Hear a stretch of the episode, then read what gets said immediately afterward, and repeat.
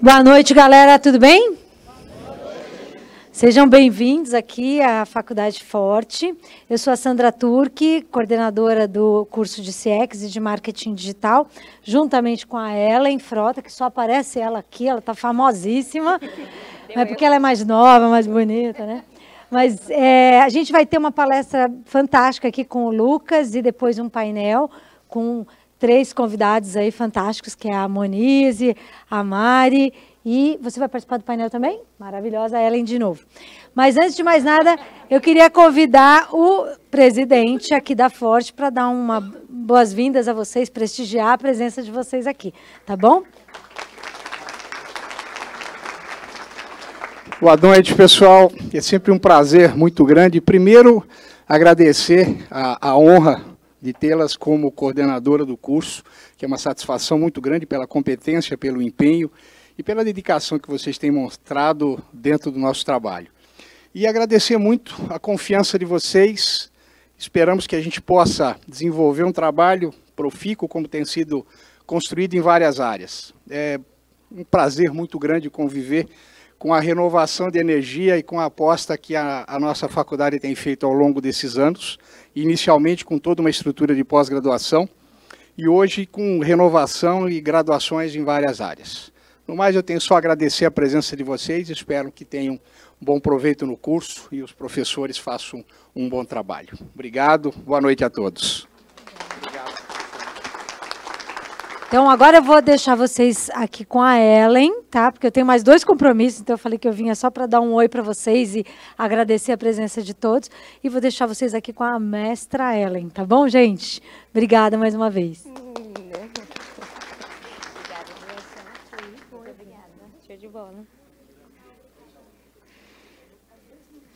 E o medo de falar depois de toda essa apresentação. Não quero mais, posso ir embora? Brincadeira. Boa noite, gente. Muito obrigada por vocês estarem aqui. Casa cheia, isso é uma delícia de ver. Quem estava aqui ontem no evento do Summit? Várias pessoas que eu vi ontem, vi hoje. e parabéns por mais um dia, né? Dois dias seguidos dentro do evento, isso é muito maravilhoso. Eu queria falar uh, o porquê desse evento. Quando a gente trabalha com experiência de cliente de verdade, uh, uma das coisas que a gente sempre sabe é que todo o nosso trabalho ele só fica robusto a partir do momento que a gente compreende o nosso porquê, né? E o porquê desse evento é trazer para vocês uma realidade uh, de quem atua, uma realidade de quem é realmente protagonista da vida, protagonista das transformações no trabalho, protagonista da sua performance. E vocês estarem aqui à noite significa isso. Eu quero mais, eu quero aprender, eu quero ser de verdade e parabéns por isso. Agradeço imensamente a oportunidade que, que a Sandra me chamou né, para co-coordenar esse MBA de experiência de cliente aqui na Forte. E, mais uma vez, o porquê dessa, dessa coordenação que eu aceitei é trazer dentro de um curso uma jornada de experiência do aluno, para que vocês possam, dentro do MBA, poder uh, praticar, poder exercer, e na hora que vocês estiverem na empresa de vocês, vocês terem todo o conteúdo para que vocês executem com propriedade e com segurança, tá? E esse evento aqui ele traz exatamente isso. Quem é de verdade, quem atua na prática para trazer conhecimentos efetivos, né? A gente fez um comitê de calibragem, para quem respondeu, muito obrigada, vi várias pessoas que eu vou acionar depois, e a pergunta foi assim, que vocês, qual a expectativa de vocês, né? Porque a gente tem que construir, assim como a gente faz nas nossas empresas, um evento desse não seria diferente. Construir um evento de fora para dentro. O que vocês esperam de nós? E mais de 70% foi eu quero conhecimento prático de quem atua. Então, nada melhor do que a gente trazer um cara que é, assim, é meu amigo, é meu parceiro de, de vida, é aquele que eu falo no WhatsApp, que também não me aguenta mais de tanto que eu falo. e que atua de verdade. Ele é reconhecido mundialmente pelo trabalho que ele faz, é, pelos estudos, pela, pela segurança num tema super complexo. E ele vem hoje para trazer para a gente pare de encantar os seus clientes. Ué, Ellen, e aí, o que, que você faz agora? Vou deixar com vocês quem é de verdade, o nosso querido Lucas Hensel.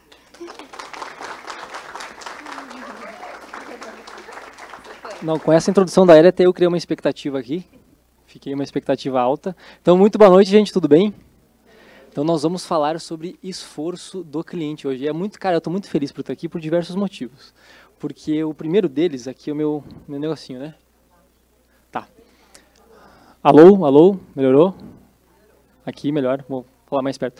Gente, tem como, quem sabe, desligar umas luzes aqui para ficar mais, ficar melhorzinho de, de ver? Cara, eu tô muito feliz porque, primeiro, casa cheia, isso é muito legal, e primeiro que eu tô cheio de amigos aqui, cheio de pessoas muito queridas que vieram me ver, então tô muito feliz mesmo, cara. Tô muito feliz mesmo com, com isso aqui que está acontecendo. Bom, então o tema é, base a gente vai falar um pouquinho sobre encantamento e eu, eu dividi a minha fala basicamente em quatro aqui, tá? Primeira, a primeira etapa vou trazer alguns dados sobre esforço do cliente propriamente dito, então baseado em pesquisa e tudo mais. Depois eu vou trazer alguns cases de como é que algumas empresas estão fazendo a gestão de, do esforço em, em, algumas áreas, tá? Quatro, quatro exemplos.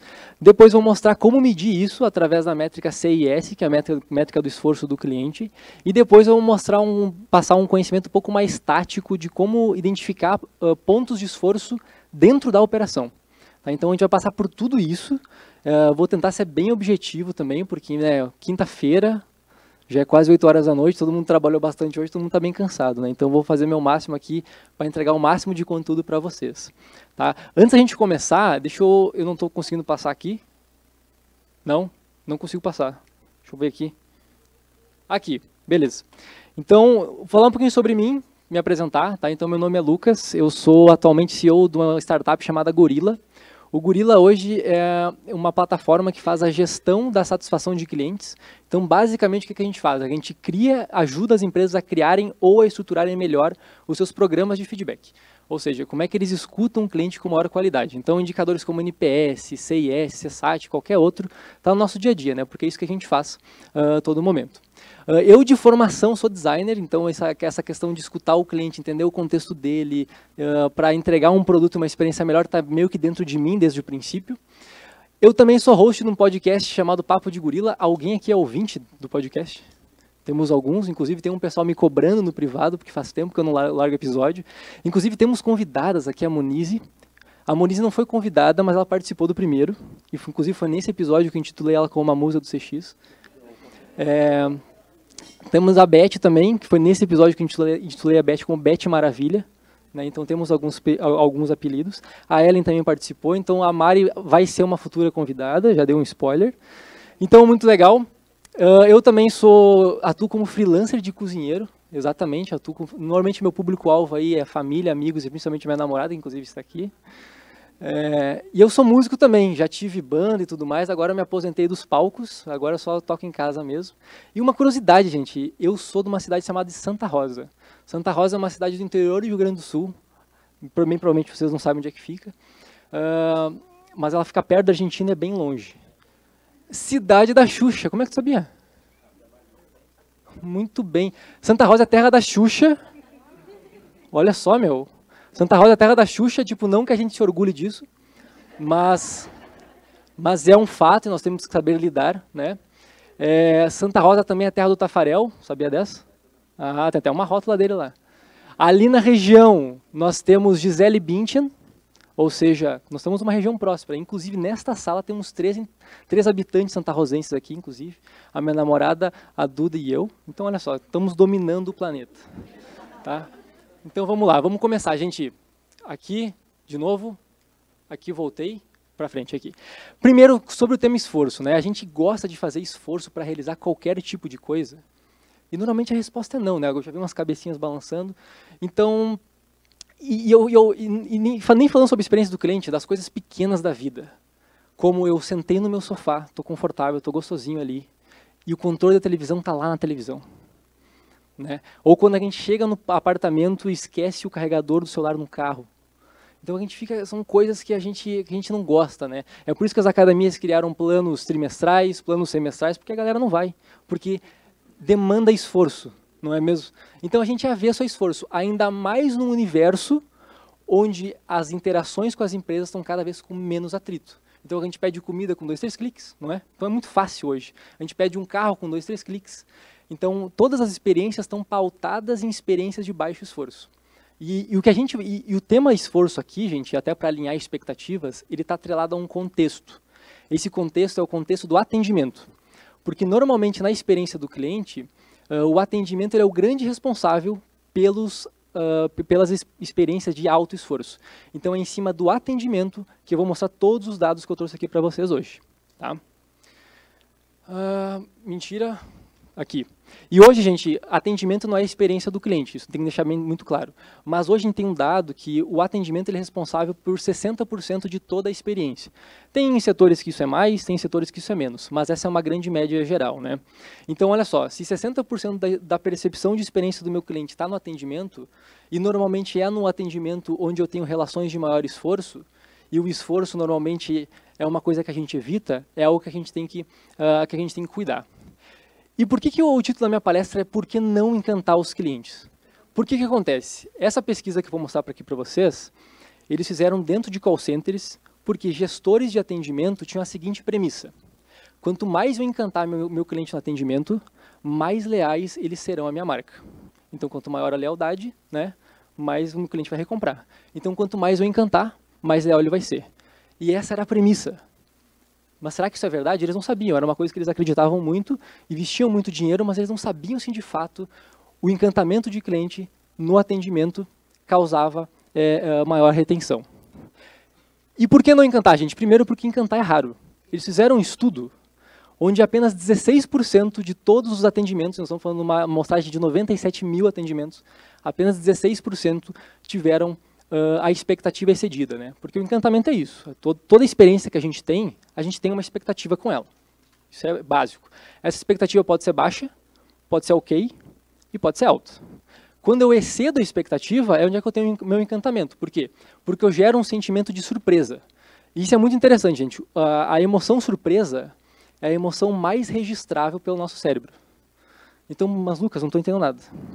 Quer dizer então que eu não devo encantar meu cliente no atendimento? Não. Primeiro que estatisticamente falando, a probabilidade disso acontecer é bem baixa. Tá? E o que, que as empresas elas pensavam? Tá? Elas pensavam o seguinte, que quanto mais eu encantar, ou seja, quanto mais eu superar a expectativa do meu cliente, mais leal ele vai ser à minha marca.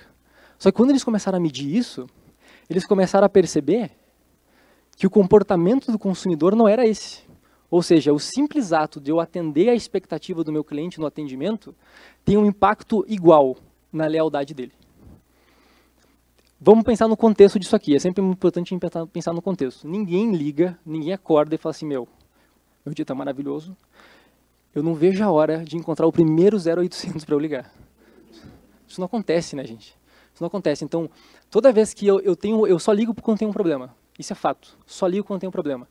Então, o que, que eu quero nesse, nesse problema é que o que eu quero quando eu ligo, eu quero que o problema que eu que eu estou relatando seja resolvido da, da forma mais rápida possível com o menor atrito possível e, consequentemente, com o menor esforço possível. Né? Então, se eu tenho uma experiência que supera a minha expectativa, será que eu vou ser mais leal para a marca por causa disso? Então, aqui a resposta é não. Tá? Então, o que, que a gente já aprendeu até aqui? Primeiro que focar o esforço no encantamento, no atendimento, é quem sabe perder tempo, porque a probabilidade disso acontecer é baixa. Segundo, o impacto em lealdade é nulo. Então não faz muito sentido também. E nós temos dois problemas nesse contexto, tá, gente? O primeiro problema é o seguinte: as empresas tendem a subestimar o simples ato de atender a expectativa do cliente. Por quê? Porque a gente está num ambiente de expectativas infladas. Né? O cara tem experiência com o Nubank e ele quer que a experiência com o Nubank dele seja a mesma com todas as empresas que ele se relaciona. Né? E o segundo problema é o seguinte: as empresas tendem a superestimar o retorno em lealdade que ceder expectativas gera no contexto de atendimento. Sempre lembrando disso. Tá?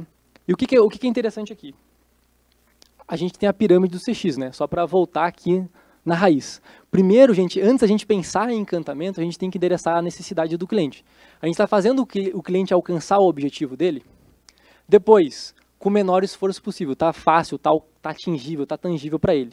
No momento que eu alcancei isso, daí eu vou pensar, meu, eu me sinto bem fazendo isso, acho que é uma coisa legal, é uma coisa interessante para mim mas vem uma coisa de cada vez. E o que a maioria das empresas muitas vezes tenta fazer é tentar inverter essa pirâmide. Né? Ela pensa primeiro no encantamento e depois em resolver o problema do cliente propriamente dito.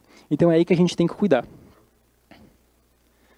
E olha só, gente, a interação com o atendimento ela tem quatro vezes mais probabilidade de gerar um cliente desleal do que um leal. Então tem uma vez de chance de gerar um cliente mais leal e praticamente quase quatro vezes. Né? Agora vamos dar um zoom aqui nessa situação para entender. Olha só interessante.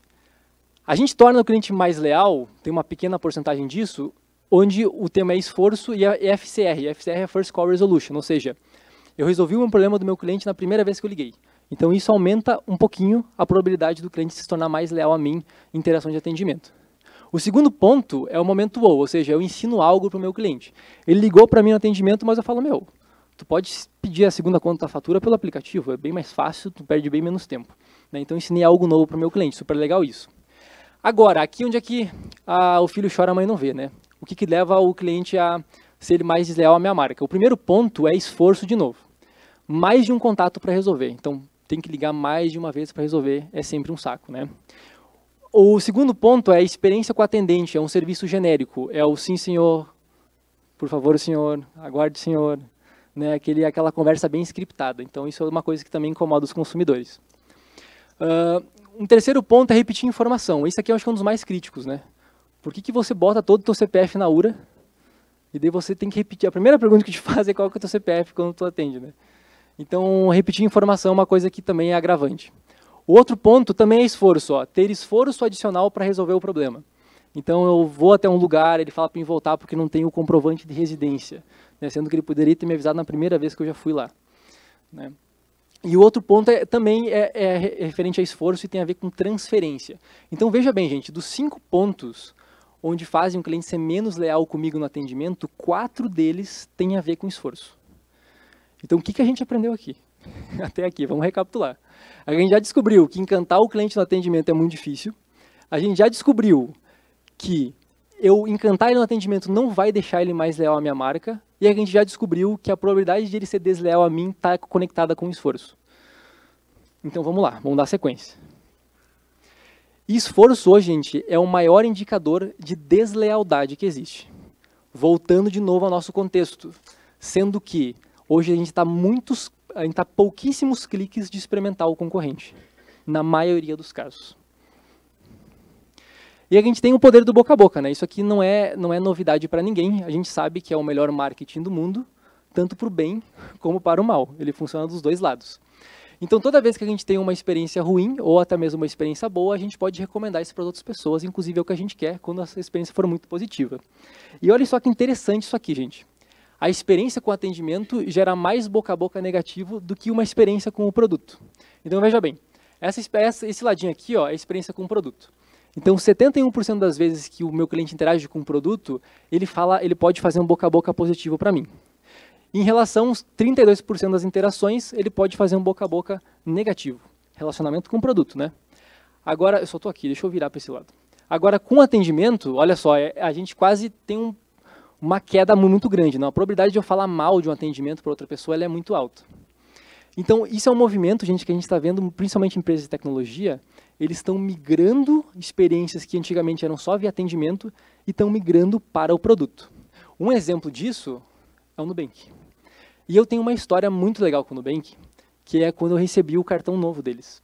Então, eu sou cliente do Nubank faz bastante tempo, e eu recebi aquele cartãozinho contactless deles, né?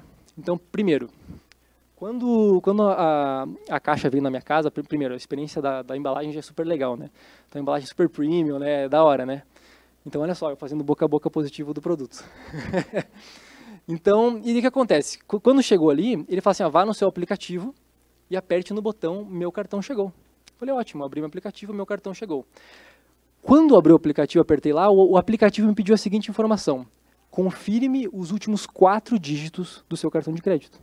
Eu confirmei, dei um ok, e deu a seguinte mensagem. Parabéns, seu cartão de crédito foi desbloqueado. É isso que eu fiquei bem eu fiquei uns três minutos olhando para a tela do meu celular e não entendendo. Eu não entendi, gente, porque, meu, como que eu fiz isso em dois segundos? Eu desbloqueei meu cartão de crédito em dois segundos. Gente, se isso não é uma experiência de baixo esforço, eu não sei o que, que é. Né? Então, meu, não precisei ligar para ninguém, eu não precisei provar que eu era eu. Né? Não precisei pegar o horário, sei lá, de atendimento de uma URA, alguma coisa do tipo. E o mais interessante dessa história toda é o quê? Eu tinha que ir no mercado depois. E o meu ser estava desconfiado, eu não estava aceitando aquilo, eu pensei que era um erro do sistema. Eu falei, eu vou levar os dois cartões.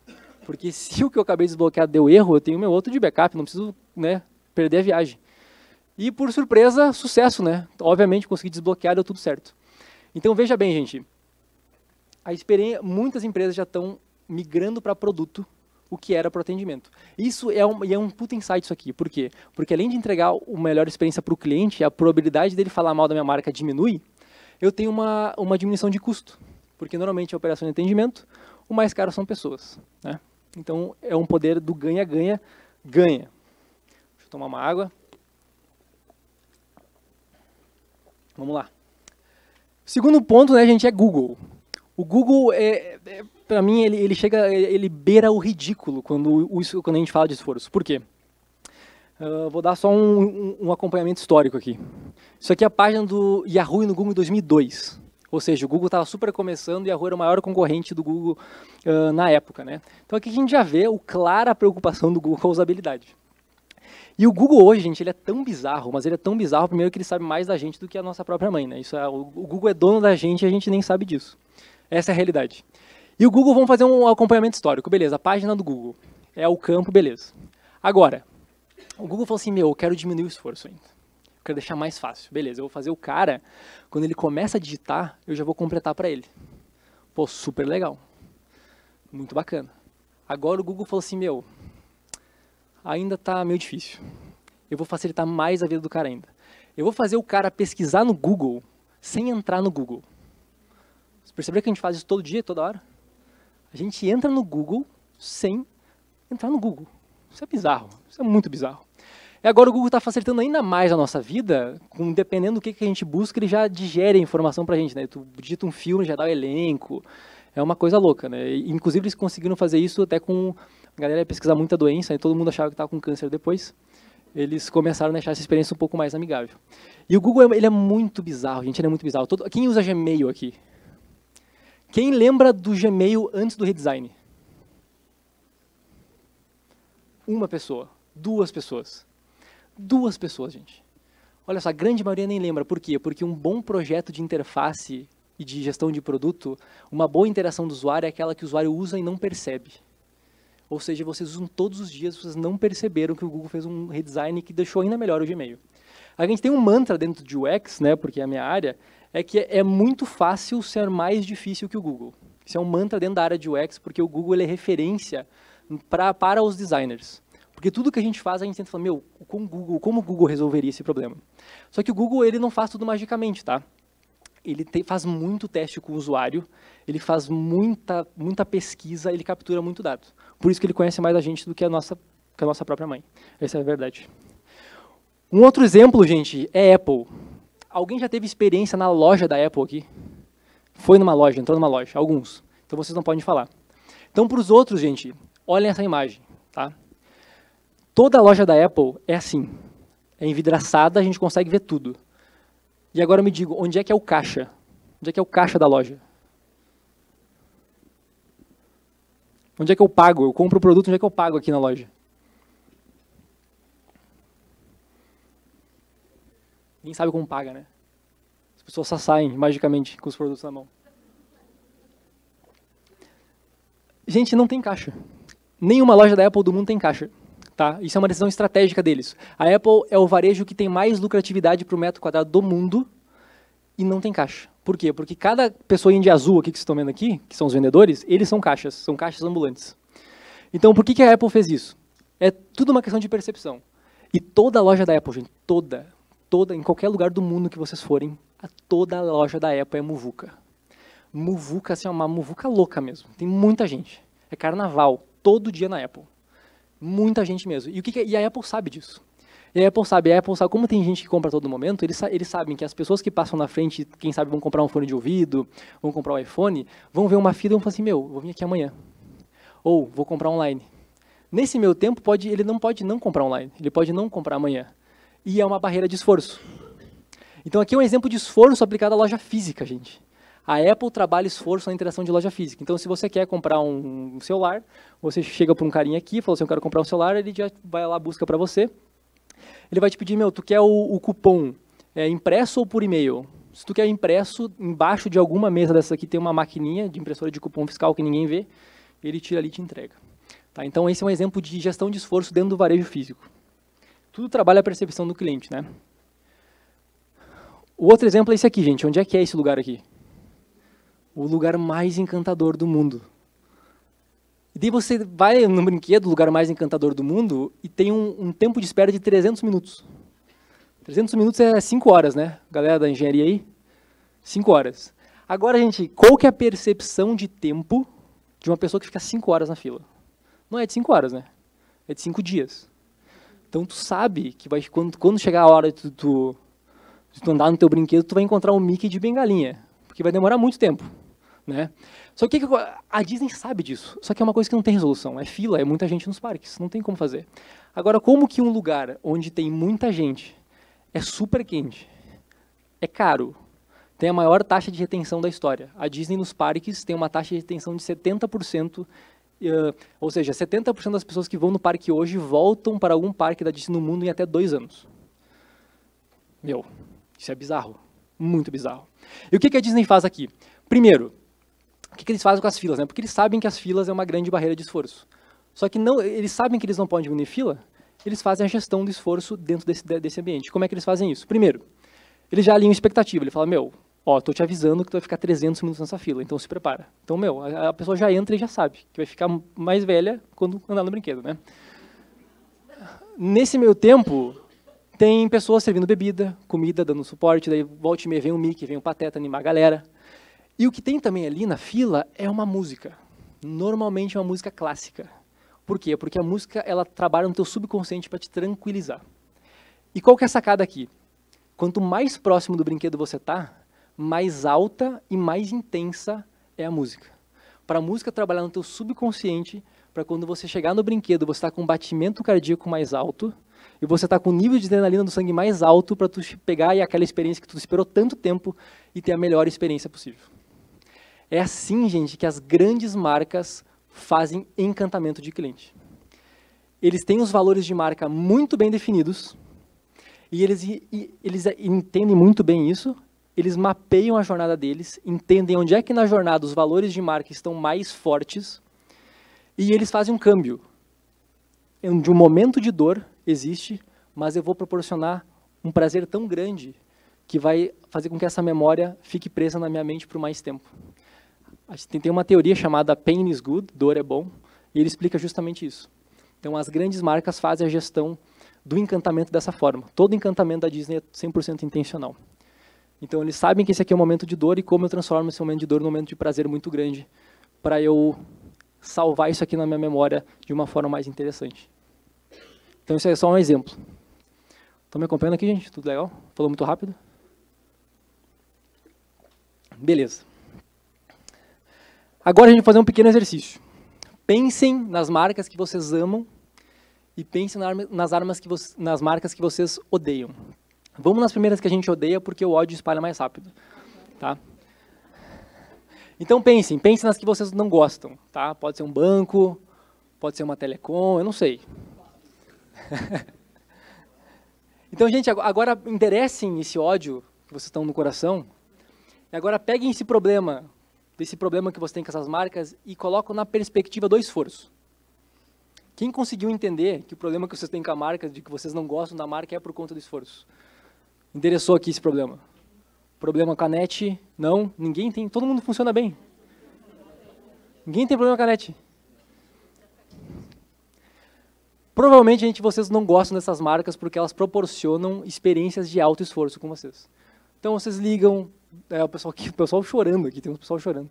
Vocês ligam, ninguém consegue falar, vocês agendam, as pessoas não, as pessoas não vêm na tua casa, né? Eles não entregam plano, eles te transferem 1.500 vezes, né? Então, normalmente o motivo de, pelo qual a gente não gosta das marcas que a gente relaciona, usualmente é por interações de alto esforço, tá? E olha só que interessante, gente, 94% é a chance de um cliente comprar novamente da sua empresa se a experiência tiver um baixo esforço. Então acho que ficou claro aqui, né, gente, que esforço do cliente não é uma coisa legal. Está mais do que provado. Vou deixar vocês tirar as fotos e eu vou passar. Tá, gente? Deus está me perguntando, meu, eu posso medir esse negócio? A resposta, gente, é sim. A gente tem um cara chamado CIS, que é o índice do esforço do cliente. É o Customer Effort Score. Inclusive, é baseado nesse estudo do, do, da criação desse indicador que surgiram todos esses dados super legais que eu passei para vocês, tá? E o que, que ele é? Basicamente, então, ele é uma métrica para medir o nível de esforço do cliente em relação à tua marca. Ele funciona muito bem num ecossistema de pesquisa transacional, para medir etapas específicas da jornada. E normalmente quando eu falo isso, eu estou falando de, normalmente de interações pós-atendimento ou até mesmo de interações com o produto especificamente. Né? Então, um aplicativo, um site, tu quer, tu quer validar se alguma ação no teu sistema está muito fácil, muito difícil de, de executar, vocês podem usar o CIS, tá? E como é que ele funciona? São basicamente duas perguntas, tá? Pergunta número um é, a empresa tornou fácil a resolução do meu problema? E é claro, né, gente, eu posso adaptar essa pergunta para o meu cenário. Inclusive, se vocês entrarem no, no meu Instagram, que está aqui no ladinho, esse arroba aqui, o meu penúltimo post, eu fiz um post sobre CIS, e eu fiz um post, e um das imagens que eu coloquei lá é a anatomia da pergunta, que eu mostro bem certinho como que constrói a pergunta em diversos casos, tá? Uh, e na qualitativa, eu normalmente pergunto o que, que para o, o, cliente dar mais detalhes para mim. Então, ele vai me dar uma nota, que normalmente vai variar nessa escala aqui. Então, normalmente a classificação é numa escala de 1 a 7. Tá? E tu fala assim, Lucas, mas eu já vi CIS escala 1 a 5. Escala 1 a 5, gente, é o CIS, é o CIS 1.0. É quando a métrica começou a ser testada e deles evoluíram para métrica para uma, uma escala de 1, 1 a 7, porque estatisticamente eles conseguiram pro, comprovar melhor os resultados. Tá? Então essa é a explicação de por que 1 a 7. Então vocês podem usar de duas formas, tá? Uh, numérica, ou seja, muito difícil para muito fácil, ou uma escala de Likert usando discordo totalmente, concordo, exata, e, e, toda, e toda essa, essa escala aqui, tá? Então fica a critério de vocês como usar isso. O cálculo, gente, é extremamente simples é uma média ponderada, tá? Ensino fundamental, ensino médio é uma média ponderada. Então aqui está o cálculo para vocês terem. Uh, e o benchmark, para vocês terem noção, é ficar maior do que 5. Tá? Então normalmente quando uma experiência eu meço através do CIS e essa medição está maior do que 5, quer dizer que a probabilidade dessa experiência ter baixo esforço é grande. Tá? Então vocês podem levar esse número como benchmark interno de vocês. E quando utilizar, né, gente, ó, interação de atendimento, né, telefone, chat, e-mail, quero fazer cadastros, visitas no meu site, treinamentos e onboardings. A sacada aqui é o quê? É eu medir etapas específicas. O que, que eu acho que tem, é uma interação de alto atrito e eu meço aquilo, tá? Não sendo generalista. Então, na minha pergunta, tem que ser mais objetivo possível quando eu faço a pergunta, tá? E aqui, inclusive, por uma questão de, de alto esforço, eu não fiz esse slide, eu copiei do meu post que eu fiz no Instagram, Tá? É, o CIS, olha só, ele é um detector de deslealdade. Então, quando a gente está falando de medição de interações pós-atendimento, o CIS ele é muito mais preditivo no poder de aumento de ticket médio e preditivo no poder de recompra. Então, quando eu estou falando de medição do atendimento, o CIS ele é mais preditivo nesses pontos do que o NPS e do que o CSAT. Ok? Então, esse é o forma, inclusive é esse post aqui que tem a anatomia da pergunta que eu falei para vocês. Então, só, só, só seguir a gente lá. E agora que a gente entra numa parte mais tática, beleza. Eu sei que esforço é ruim, eu não quero que o meu cliente tenha alto esforço. Agora, eu já vi que tem empresas super legais que fazem isso de uma maneira muito incrível. Agora, eu sei como medir para pegar a percepção do meu cliente, mas como é que eu identifico pontos da minha operação que tem alto esforço? E aqui, é, eu tirei isso aqui de um grande amigo meu que é engenheiro, que é o Daniel Lima da Bidu, não sei se alguém aqui conhece. Toda vez que eu tenho uma dúvida matemática, eu me recorro a ele, porque ele é um cara, ele é engenheiro, super nerd e trabalha com experiência do cliente. Então, ele ajuda, eu, a, gente, a, a gente faz junto algumas matemáticas malucas para tentar comprovar algumas, algumas coisas interessantes, tá? Vamos lá, gente. O que gera um cliente detrator no CIS? Você lembra na física? A gente tinha aquela formulazinha, trabalho igual a força vezes distância? Se lembram disso? Não se lembram, né? Mas vocês sabem que existe. ok, isso já basta. No atendimento, a gente pode fazer a mesma coisa. Esforço igual a interações do mesmo processo vezes o tempo. Ou seja, quanto mais tempo e mais interações ele fizer comigo, maior vai ser o esforço. Agora vamos para um casezinho aqui, um exemplo, tá? Está tá meio conturbado esse slide, mas ok. O que, o que importa para a gente é isso aqui, ó. É a, interação, ou seja, ó, o, cara, o cliente ele vai, vai precisar da troca de um equipamento. Então, ó, ele vai navegar no site para buscar o telefone, ele vai navegar pela URA, ele vai ter a fila de espera dele e vai ter o tempo de atendimento. Tá? Vamos ficar aqui para não confundir.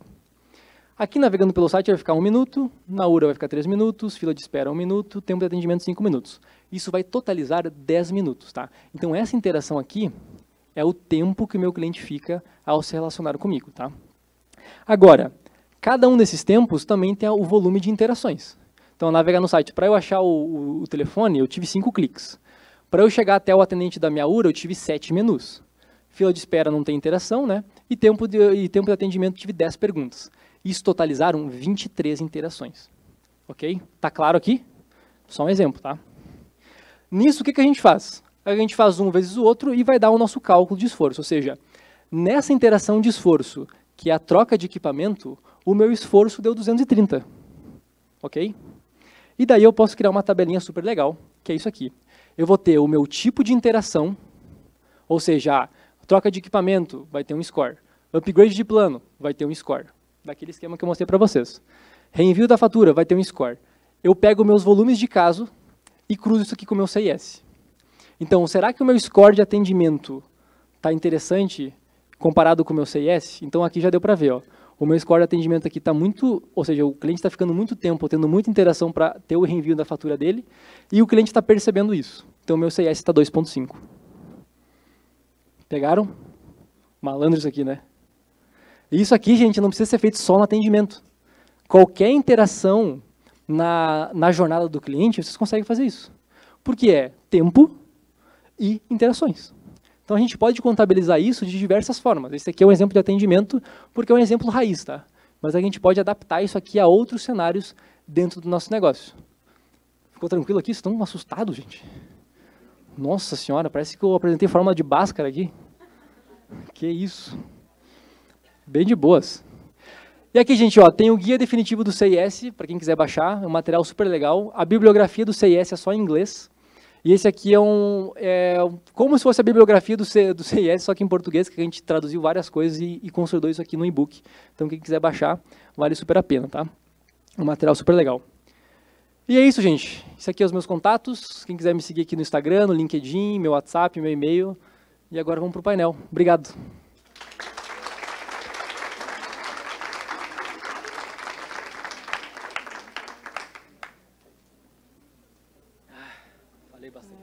Obrigada.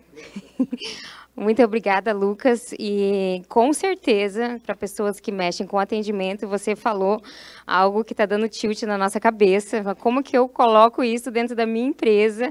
Eu materializo todos esses números, mas assim, ó. É...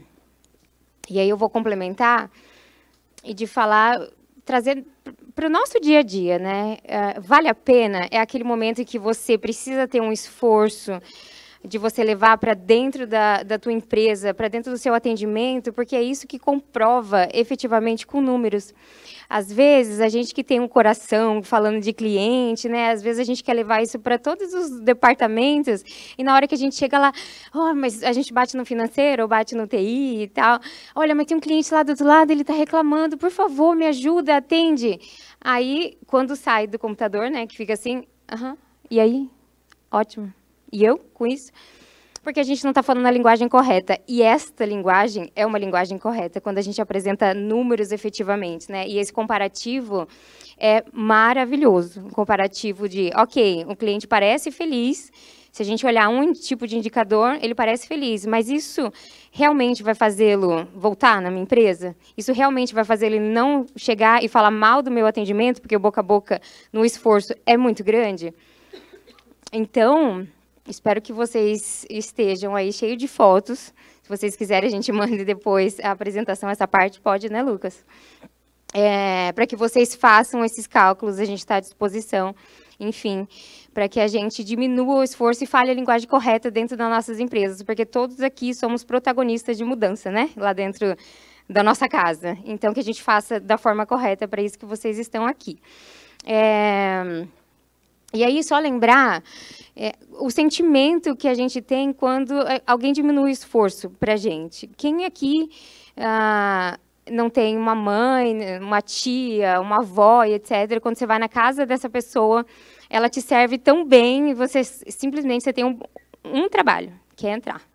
Depois disso, você não faz mais nada. Você fala, ah, tô com sede. Estamos aqui, minha filha, imagina, estamos aqui. O que, que você quer comer? Todas as porcarias do mundo já estão lá para você e ela vai trazer na tua mão. E você, sem todas as vezes que você lembra dela, você tem essa memória afetiva muito grande. Por quê?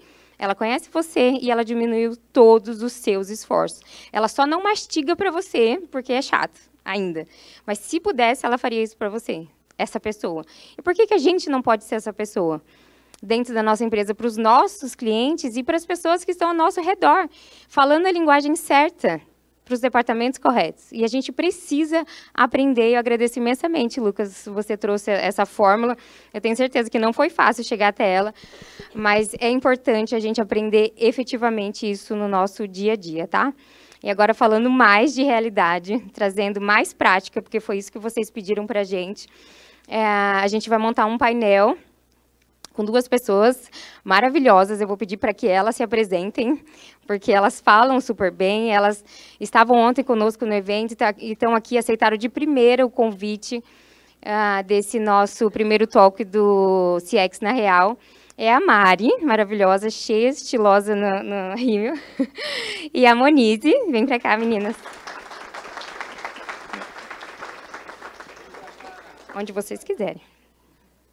Lucas também. Pode.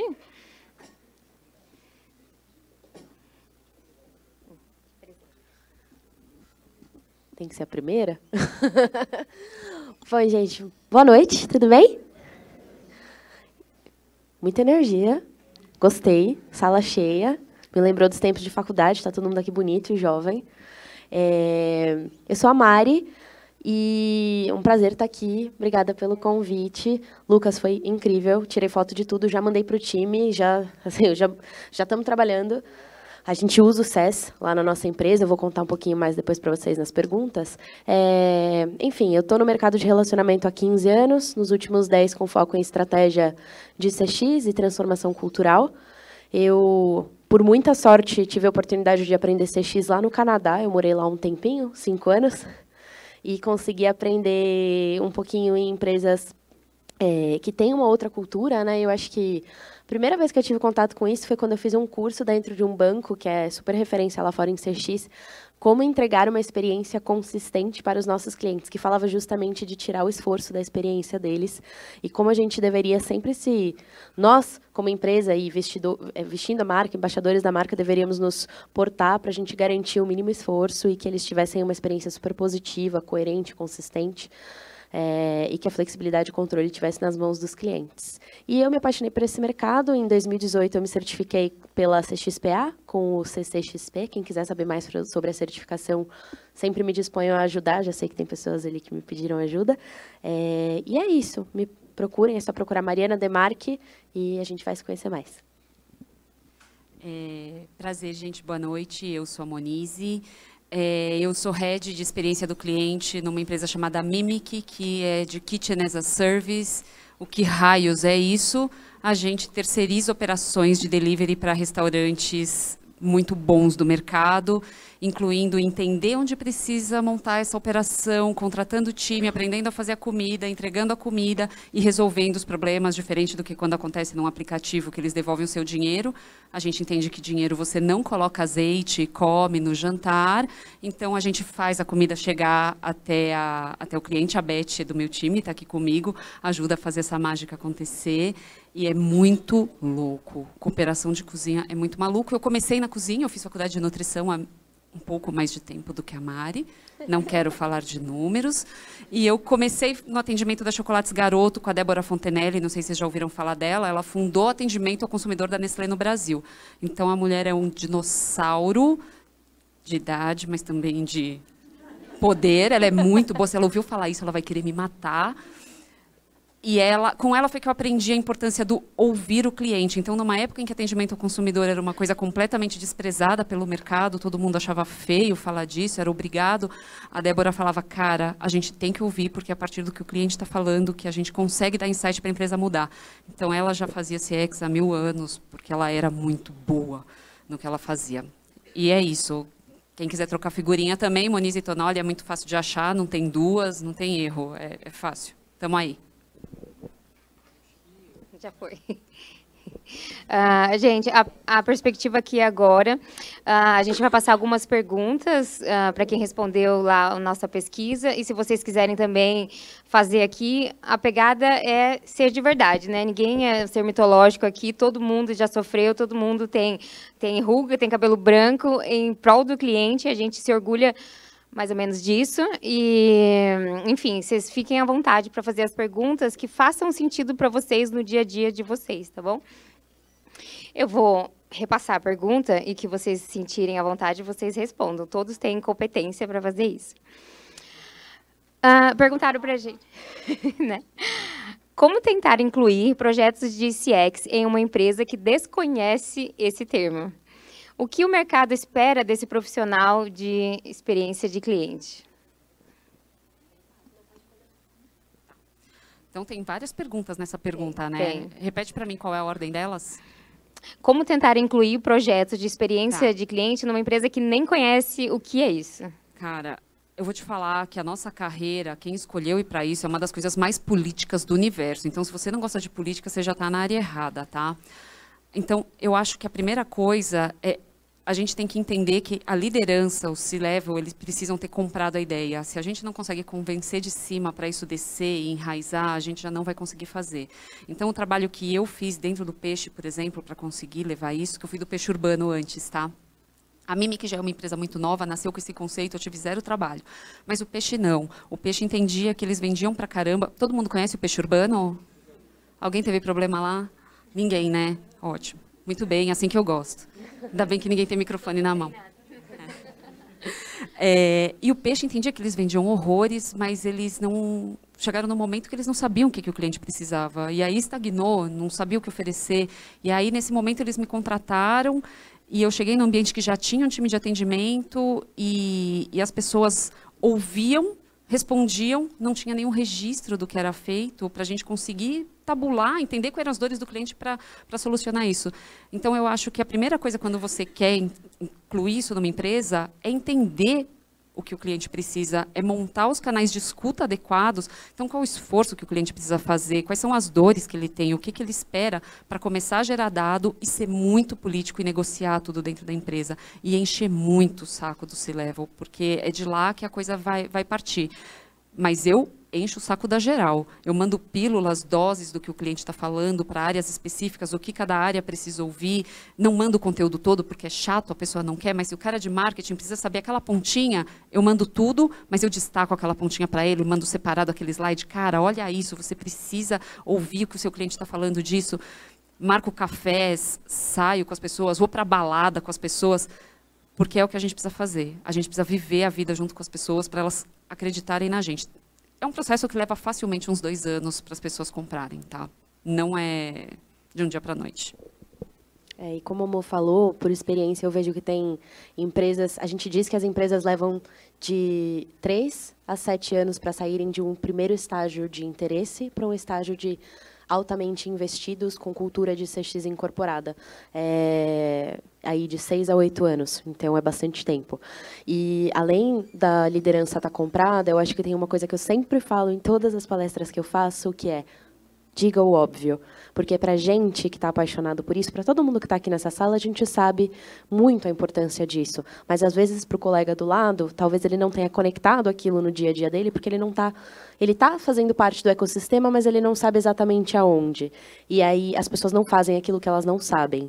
Eu acho que tem uma outra teoria que eu gosto bastante, que eu não vou me aprofundar aqui, que é a teoria da aprendizagem experiencial, do David Kolbe, que é uma teoria bastante bacana da psicologia, que fala de como a gente gera empatia e gera novos conceitos ou ações é, através de, de impactos. Então, você leva as pessoas a serem impactadas por alguma coisa, no caso, uma experiência do cliente, normalmente a negativa impacta mais, para que elas tenham esse choque de, de empatia, para que elas consigam traduzir o que aquilo significou para elas, para elas refletirem e pensarem numa ação e aí sim refletirem e começarem a fazer um novo modelo de trabalho ou uma nova ação que vá beneficiar, no caso que a gente está falando, da experiência do cliente. Então, acho que é sim ser político, é sim ter a paciência, dizer o óbvio, e aí eu acho que tem um outro ponto que a gente tem que insistir bastante, que é trazer as pessoas certas, porque a gente pode ser a melhor empresa, a gente pode ter pessoas muito técnicas e maravilhosamente preparadas para fazerem aquilo que elas foram contratadas para fazer.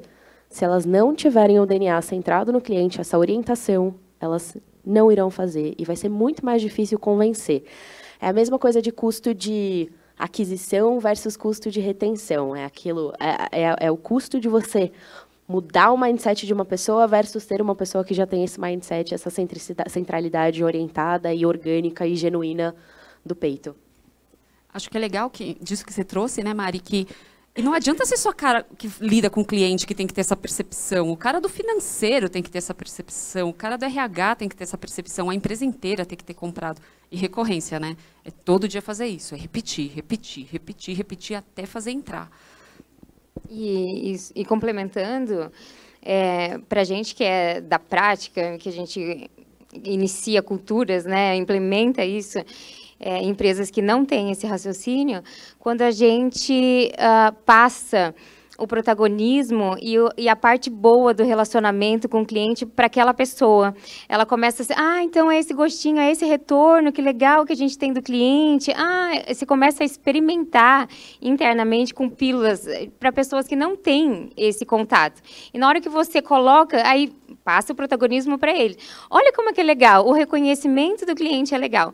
Eu tinha, eu tinha um cliente que quando abria protocolo no saque, a gente tinha que mandar para a área comercial, a empresa de varejo do pós-venda, né, terrível, né, foge de tudo, não atende telefone, fecha a loja mais cedo, é assim que funciona.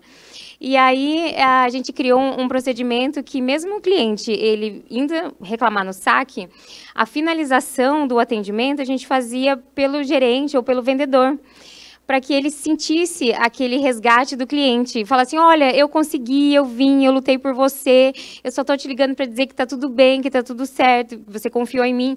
E aí o cliente se fidelizava mesmo. Ah, nossa, é verdade, você cuidou de mim, ótimo, e ele voltava. E aí o sentimento da área comercial dá certo, eu consigo reverter. E aí você vai trazendo esse gostinho para as pessoas internamente que não têm o mindset já, né? Ellen, só complementando um pouquinho uh, do que a Mari e a Moniz falaram sobre a comunicação, uh, sim, tem que falar o óbvio, tem que falar com o diretor, tem que falar com o financeiro, mas eu acho que é importante também a gente ser meio camaleão e falar na linguagem deles. Porque uma, uma coisa que eu vejo muito é que a gente está dentro das comunidades, dentro dos grupos, a gente está meio que numa bolha. A gente tem que ter essa noção. A gente está numa bolha e o que está muito claro para a gente possivelmente não vai estar para outras pessoas. Então acho que é um é também um trabalho de empatia a ser feito aí. É exatamente. Agora para você, Lucas, aproveita aí do microfone. Como fidelizar os seus clientes sem encantá-los em tempos de uma concorrência agressiva? Respondi, respondi na palestra. é, oferecendo uma experiência de baixo esforço. Na verdade, acho que no momento que isso é, uma, é bem abrangente, né? Mas vamos lá. É, no momento que eu conheço o meu cliente, consigo entender, criar uma proposta de valor que comunique para ele, e eu, eu, entrego a necessidade, entrego, a, a, entrego atributos de valor, e tudo isso endereçado numa experiência de baixo esforço, a possibilidade de eu fidelizar esse meu cliente ele é muito alta. Então, como eu mostrei para vocês através de dados, através de outras empresas que está fazendo, é, a gestão de esforço ela precisa ser mais falada. Se fala muito pouco de esforço hoje, a gente está no muito do quesito de encantamento, recomendação, NPS e tudo mais, mas o esforço, que não é só, muito, que não é só uh, a percepção do cliente, mas é operacional. Vocês acabaram de ver essa formulazinha que eu mostrei para vocês, é 100% operacional. Então, como é que eu pego uh, uh, os meus canais de atendimento, os meus canais de relacionamento, as minhas interações do meu cliente e transformo isso em número, algo palpável, para eu entender, meu, aqui eu estou realmente deixando a desejar, aqui realmente está muito difícil. E se for necessário, às vezes a gente não precisa nem fazer conta.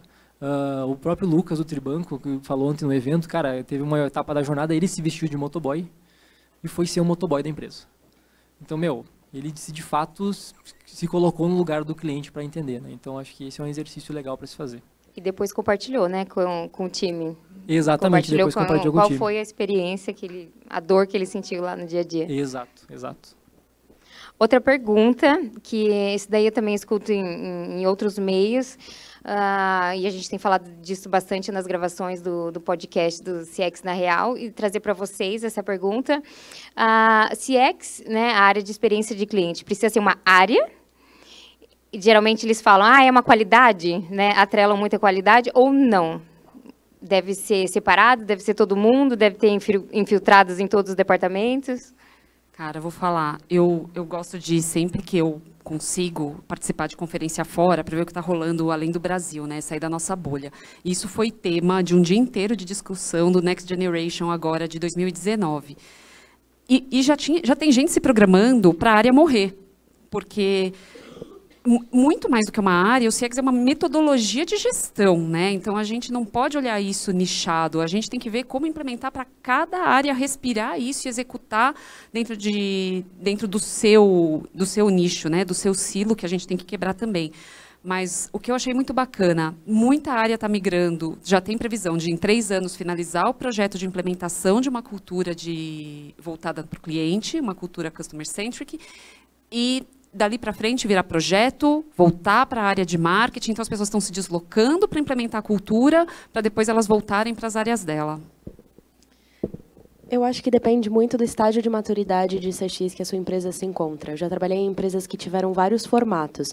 Então, no banco que eu trabalhei lá em 2010, que foi onde eu comecei a aprender o CX, é, que não tinha esse. Na verdade, ele até tinha, mas ele não era tão gourmetizado como ele é hoje. Né? A gente até falava a área de experiência do cliente, tal, mas, não tinha esse peso como tem no mercado hoje.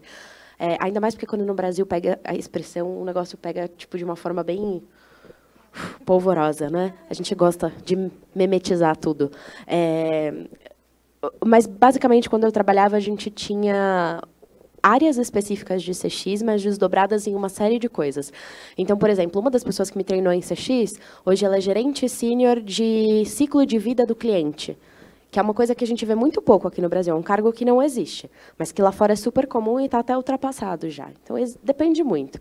Na empresa que eu estou hoje, que é o Pra Valer, hoje eu sou head de CX lá, é uma empresa em que a gente tem três áreas sob a minha gestão. A gente tem a área de operações de relacionamento, porque eu não gosto de gourmetizar o saque, o relacionamento e chamar de CX. Eu acho que é um, é um pilar, é uma área de atendimento e relacionamento e faz parte da estratégia de CX, mas ela operacionaliza aquilo que a gente desenha como estratégia e o que eu quero entregar para o cliente através dos meus embaixadores da marca, que a gente carinhosamente chama de transformadores do futuro. Um, eu tenho uma área de a gente chama de suporte ao relacionamento ou experiência, ou, enfim, ela tem vários nomes, a gente já trocou várias vezes, que é onde entra a área de qualidade, processos, treinamento e business sustain, que sustenta o negócio. Só que essas áreas, elas olham de forma cross para a experiência, mas aquilo que impacta o atendimento. Então, por exemplo, a qualidade para fazer a monitoria, a área de processo é, para poder fazer os processos que suportam aquilo que acontece no atendimento, de forma cross, treinamento para treinar e capacitar em soft e hard skill as pessoas que estão no front, e a área de sustentação ao negócio para garantir que a operação não caia. Gente, eu preciso respirar porque grávida parece que tem tipo É sério, esse negócio de carregar uma criança cansa muito. Ontem eu, eu palestrei assim, parecia que eu estava morrendo. Mas, enfim, voltando aqui. É, e na empresa anterior que eu trabalhava, na 99, super modernizada, de novo, é uma empresa que demorou três anos para conseguir falar de CX efetivamente. Começou chamando o relacionamento de CX, aí hoje tem as áreas divididas por jornada, né, toda a área de jornada de passageiro e motorista, toda a área de, de jornada de passageiro, de motorista, blá, blá, blá, e está se modernizando. Acho que a gente, no ano que eu estive lá, a gente mudou de estrutura quatro ou cinco vezes.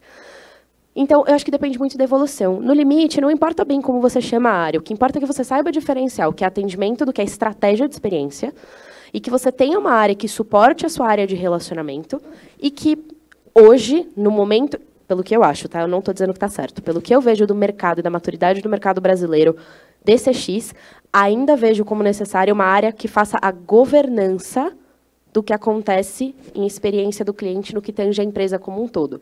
Porque é muito difícil a gente ter empresas que pensam organicamente no cliente, na estratégia de jornada, que formatem um programa estruturado de voz do cliente. Então, essa área serve muito mais para um modelo de governança do que para uma organização só pelo nome de se ter, entendeu? Acho que ela ajuda e facilita ser esse, esse elo, esse link entre todas as áreas e o ecossistema que, no fim, todo mundo vai entregar essa experiência. Vou perguntar. Respira. Você pode. Tem aqui. Pode. Ah, que delícia.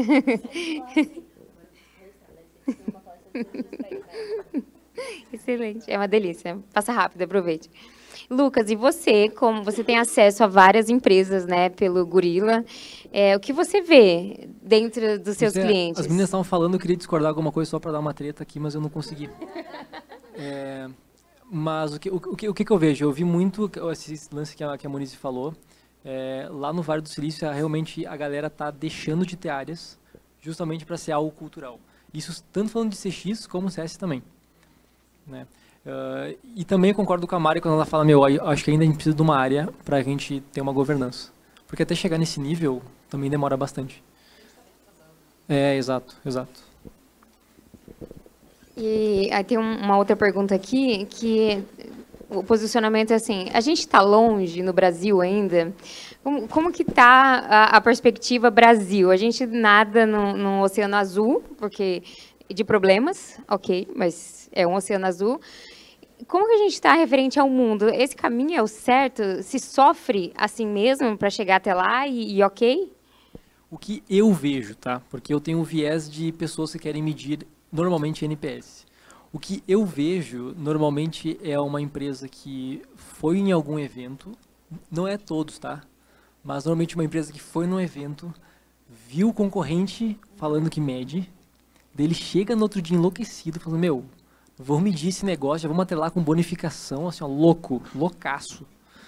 E daí, ele, e daí ele atravessa, ele atravessa, ele passa um monte de processo, o processo nem está maduro, então eu vejo que tem, tem graças a Deus a gente está vivendo um momento, a gente está profissionalizando os profissionais da área, e tem muitos exemplos aqui, uh, as meninas, e, e eu acho que está encaminhando para um modelo de amadurecimento, mas eu vejo que está longe disso acontecer ainda na maioria dos casos. Eu vejo uma puta distorção em termos de RH. Eu recebo toda semana um head, um headhunter me, que me liga e descreve para mim: Ah, Monize, estou com uma vaga de CX, você tem interesse em participar? Aí eu falo: Me conta mais. Aí a pessoa fala: Ah, então, é para gerenciar o time de atendimento. Aí eu vou lá explico. Não é, isso não é CX, você sabe, né? Então enche o saco de todo mundo. Recebi um relatório essa semana de uma empresa de pesquisa e estava lá o relatório mais completo de CX do Brasil, o mais atualizado. Baixei, só atendimento. Liguei, porque, né? Não aguento ficar quieta. Descobri quem era a pessoa do marketing. Liguei. Falei, pessoa, tá errado, né? Você sabe. Ela, ah, mas a gente faz assim há quatro anos. Eu, então vocês estão há quatro anos errando. Estou dando oportunidade de vocês fazerem certo. Então, assim, a gente enche o saco do mercado com isso. E outro exemplo banal que aconteceu essa semana: os, os dados são distorcidos. As pessoas não querem o dado para entender o cliente. E é nesse sentido que eu acho que o Brasil está atrasado para caramba. Eu recebi também, por WhatsApp, eu tenho meu dinheiro numa investidora, num banco de investimento, e uma consultora. A consultora me mandou uma mensagem. Monize, queria te explicar o que é NPS. Aí eu, uhum, vamos lá. Aí ela me contou, me contou tudo, explicou bonitinho. Aí chegou uma parte da mensagem, ela fala assim: então, e aí, para valer, você tem que me dar nota 9 ou 10. Aí eu, oi! Aí fiquei putaça.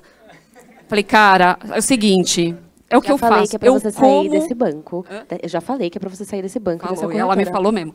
Falei, eu como NPS no café da manhã, porque aí fiquei ofendida. Falei, agora eu vou esnobar, vou pisar. E falei, isso é errado. Você está fazendo, distorcendo completamente o dado. Aí ela falou, não, mas é porque existe uma competição muito grande entre os consultores. Cara, não é para isso que o NPS existe, sabe? Então, eu acho que é isso, a gente está muito longe.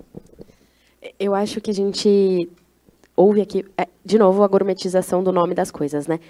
Vamos ser data-driven. Então, a gente quer enfiar dados em tudo, só que a gente quer usar de qualquer jeito.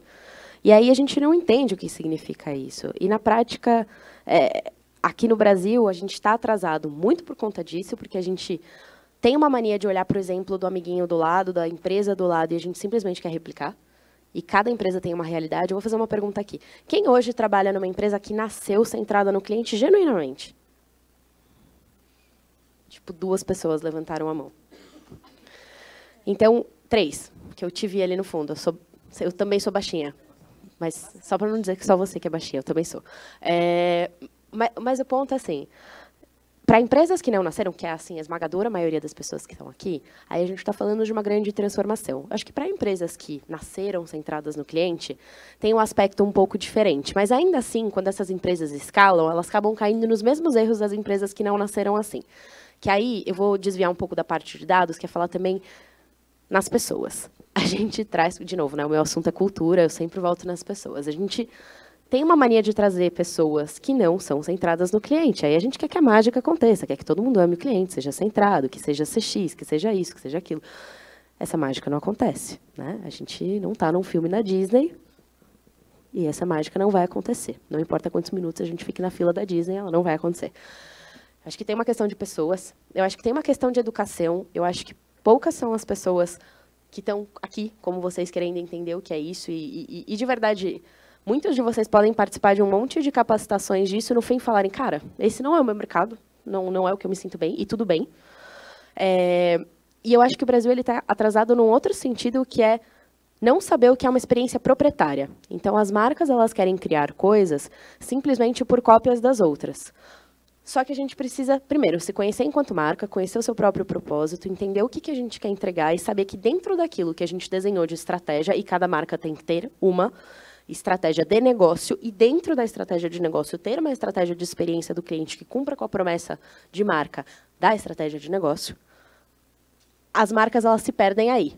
Porque elas se perdem porque, primeiro, a estratégia de negócio é só orientada a resultado.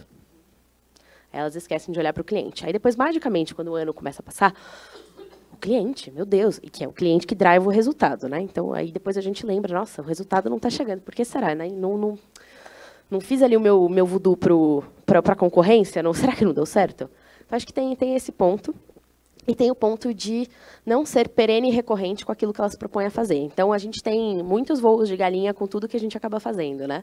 Muitas iniciativas que surgem em empresas que estão tentando se transformar são para copiar o mercado e são para hype do momento. Tipo, ah, eu vi outro fazendo, quero fazer também. Ou então, ah, eu vi que isso funciona numa palestra, em alguma coisa, como vocês falaram vamos testar. Só que eu posso garantir que, para todos vocês, que o que vocês testarem na empresa de vocês, 99,9% não vai dar certo na primeira vez, em termos de CX, tá? Não estou falando de tudo, não sou tão negativa assim. Mas tem que testar, e tem, tem que retestar, e tem que pegar feedback, e tem que testar de novo, até encontrar um modelo que funcione para a empresa que vocês estão. Eu não tenho a fórmula mágica. Eu não vou virar e falar assim, olha, na sua empresa você tem que fazer isso, na sua você tem que fazer aquilo, na sua você tem que fazer aquilo. Não existe fórmula mágica. O que existe é o ciclo iterativo de teste, de olhar, prototipar, o, o duplo diamante. Né? A gente diverge, a gente converge, a gente testa, prototipa, volta, faz, e não, não desistir de fazer isso. Porque o mundo é dinâmico dessa forma, as empresas também são, e se você não fizer isso, o concorrente vai fazer e uma hora, uma hora acaba. E, e, antes de passar a, a pergunta para vocês aqui presentes, eu queria muito, assim, dicas reais do que, que, que, que a gente, enquanto operador, né, que levanta a bandeira de, de CX, o que, que a gente tem de ter, além da política? Mo, assim, na perspectiva de vocês, três características, eu preciso desenvolver isso, senão eu vou morrer na praia, não vou ter essa resiliência, eu, não, eu vou desistir pelas dificuldades que a gente encontra. Em termos de profissional, você é, diz? Profissional. Na hora de, de contratação e seleção? Tá, eu acho que a primeira coisa super importante tem que ser uma pessoa que saiba se comunicar, que tenha essa habilidade que o Lucas falou, que consiga entender do outro lado como você passa uma mensagem que convence. Eu acho que esse é um fator fundamental, comunicação. Preciso respirar e pensar ainda. Quer que eu fale? Eu achei que você ia falar três, eu estava esperando, tipo, ah, ela tá na primeira ainda, tá tudo bem. Ah. Fala um cada um. É, Não, eu acho- fala eu três. acho. Pode, pode falar Não, três. muito difícil. Tá, eu, eu, eu acredito que além da comunicação que a Monize roubou, que eu ia falar, eu acredito que a capacidade, gente, de eu mostrar, eu ter a iniciativa de mostrar o resultado antes de pedir o financiamento. Então, por exemplo, o cara, o cara fala assim, ah, eu preciso, eu vou dar sempre no meu contexto porque é meu dia a dia, né? O cara, ele não mede uh, a percepção do cliente porque ele não tem uma ferramenta. Meu, começa com uma ferramenta gratuita, mostra valor, mostra o quanto de resultados está trazendo, comunica de uma forma correta e no momento que você provou, validou, MVPzinho, startup, validou, daí sim você a partir disso se comunica muito bem, entrega o resultado e fala assim, beleza, tu gostou tu- disso aqui que você está vendo? Então beleza. Agora para a gente dar o próximo passo e evoluir, eu vou precisar de um, de um, de um benefício mais interessante, preciso fazer um investimento na ferramenta e tudo mais.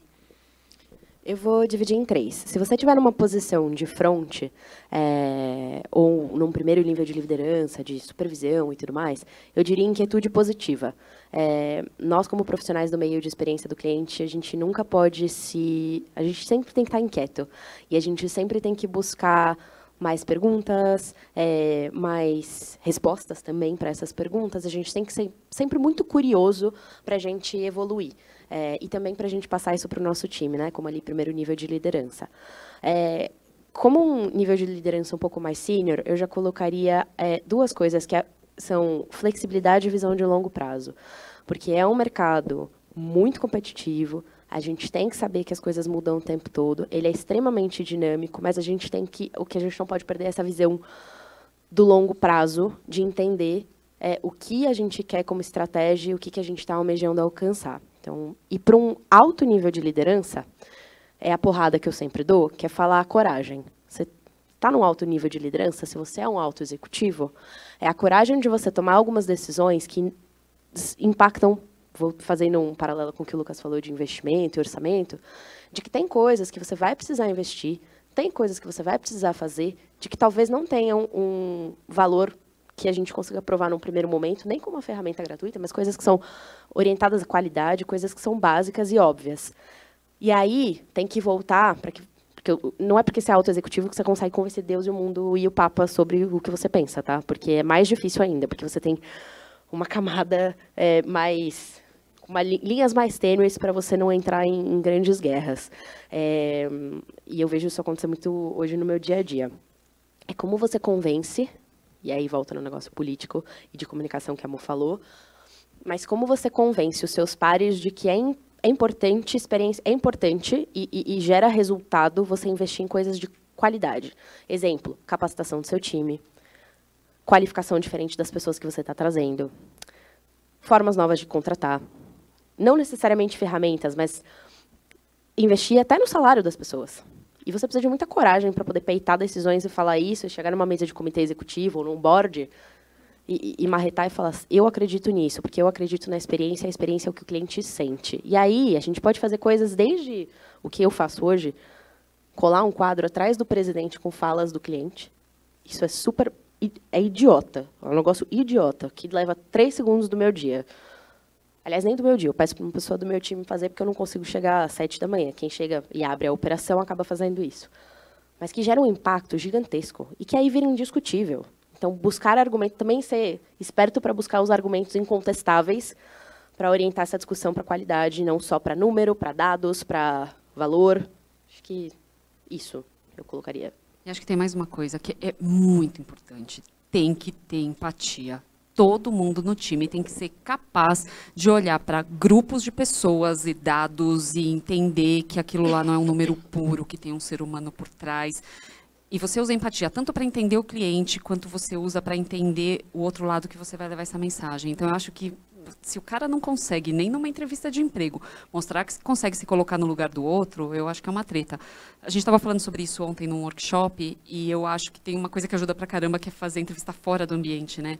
Então, vai num café, leva, vê como essa pessoa lida com o garçom, vê como ele lida com, o ambiente em volta. Eu acho que são coisas, são nuances muito pequenas, mas que fazem muita diferença depois num time. Eu, eu falei disso na palestra ontem, quem estava, desculpa repetir, mas que é muito legal, porque eu estava lendo aquele livro que é super... Tem, tem, um livro que eu amo muito, que é o Outside In, depois eu, a gente pode até mostrar, sei lá, para ela e mandar para vocês. É um livro muito legal, que para mim é a Bíblia do CX, e ele traz alguns cases muito bacanas. E aí tem um que eu me recordo muito, que eles falaram da Best Buy, que é uma loja de eletrônicos nos Estados Unidos, que eles fazem contratações de uma maneira que eu nunca imaginei. Eu falei, nossa, ai, que bobo, mas podia fazer.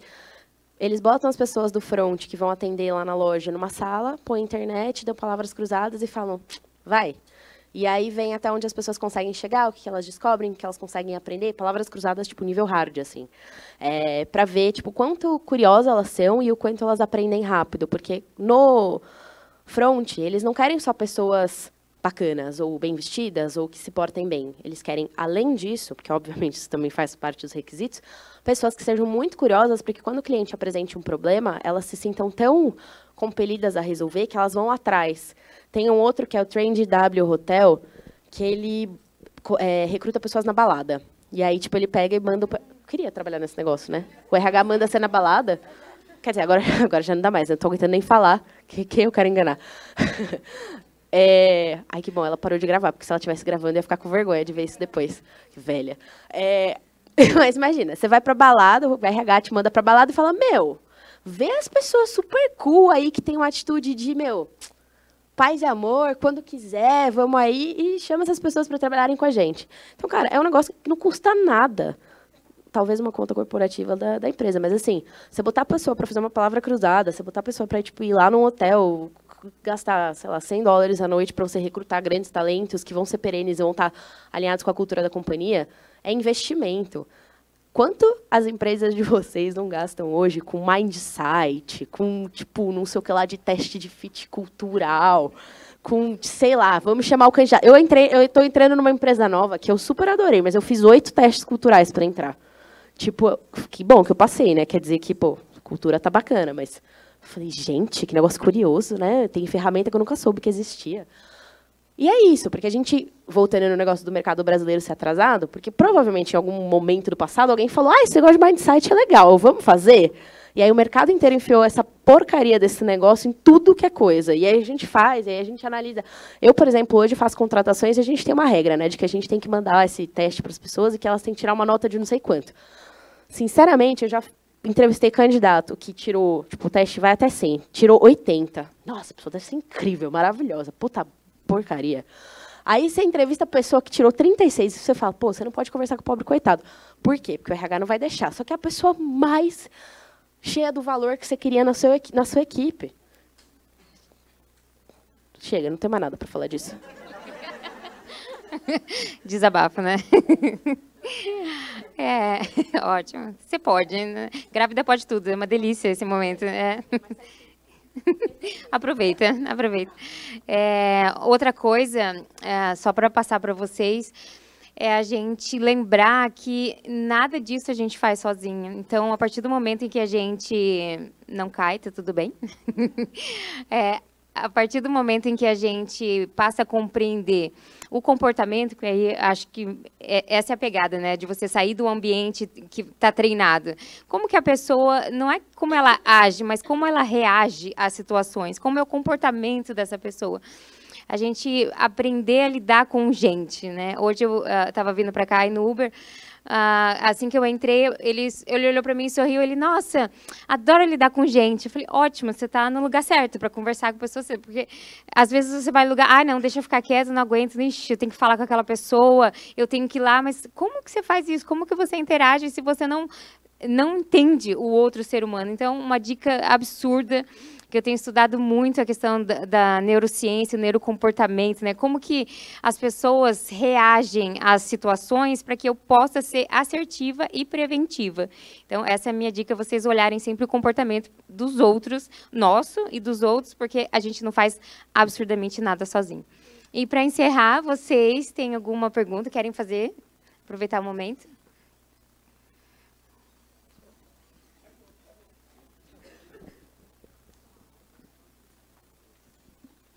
Para o Lucas.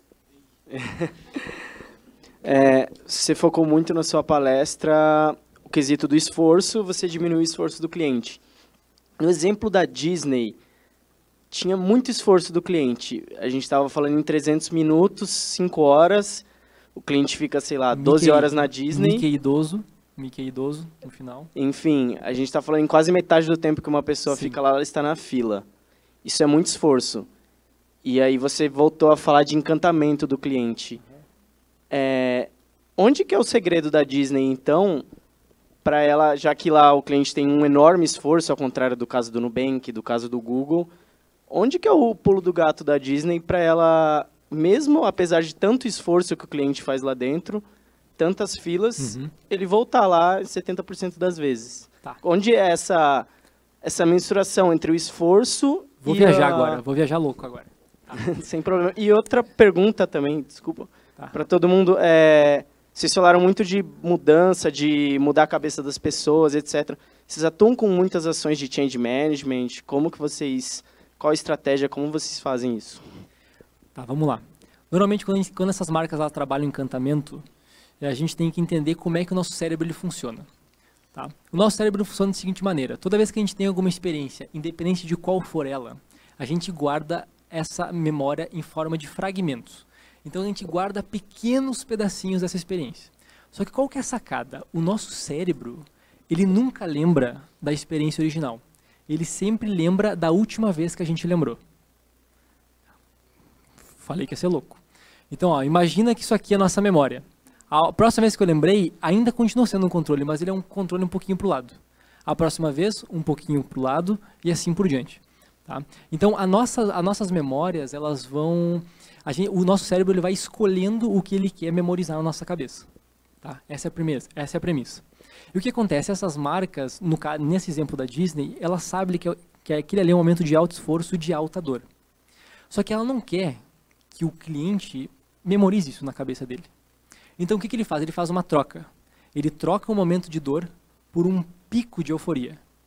O pico de euforia, normalme, normalmente a gente registra uma emoção que ela tem vários instintos. Então, normalmente, principalmente quando a gente está falando de acidente, tem gente que lembra do cheiro do carro, às vezes em quando.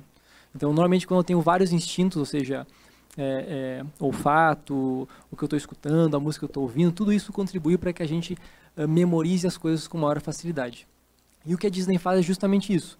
É eu pegar um momento de dor, me preparar nesse momento de dor, fazendo todo aquele esquema da música, aumentar o batimento cardíaco, aumentar o nível de adrenalina no, no meu corpo, para fazer com que quando eu entre no brinquedo, eu entre num estado de euforia tão grande e eu tenho um momento tão maravilhoso ali, que é um momento de alto prazer. E a Disney sabe que esse momento de alto prazer é um valor de marca. É um valor de marca. Então, isso que grandes marcas fazem. Elas conseguem entender quais as interações dos clientes que eles têm que vão de encontro com os valores de marca e é aí que elas investem muito dinheiro. Foi com essa responder? teoria que você conquistou sua namorada, lindona, assim? Foi um pouco diferente. Rolou uma dança, rolou uma dança antes. Mas aí você, você dança bem? Porque senão você trocou a dança pelo quê? na, pra verda- memória na dela. verdade, na verdade, eu cheguei nela oferecendo um canudinho. Depois eu vou querer saber dessa É, né? história, É porque verdade, essa foi uma é? teoria muito louca. Essa. É verdade, é verdade. Foi tudo Ele, ele, é, ele é um bom criador de memórias, então, gostei. Tá bom. É.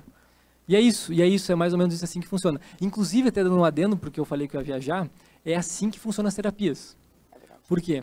Porque normalmente os traumas acontecem na infância. E normalmente as nossas memórias também são alteradas de acordo com nossa maturidade.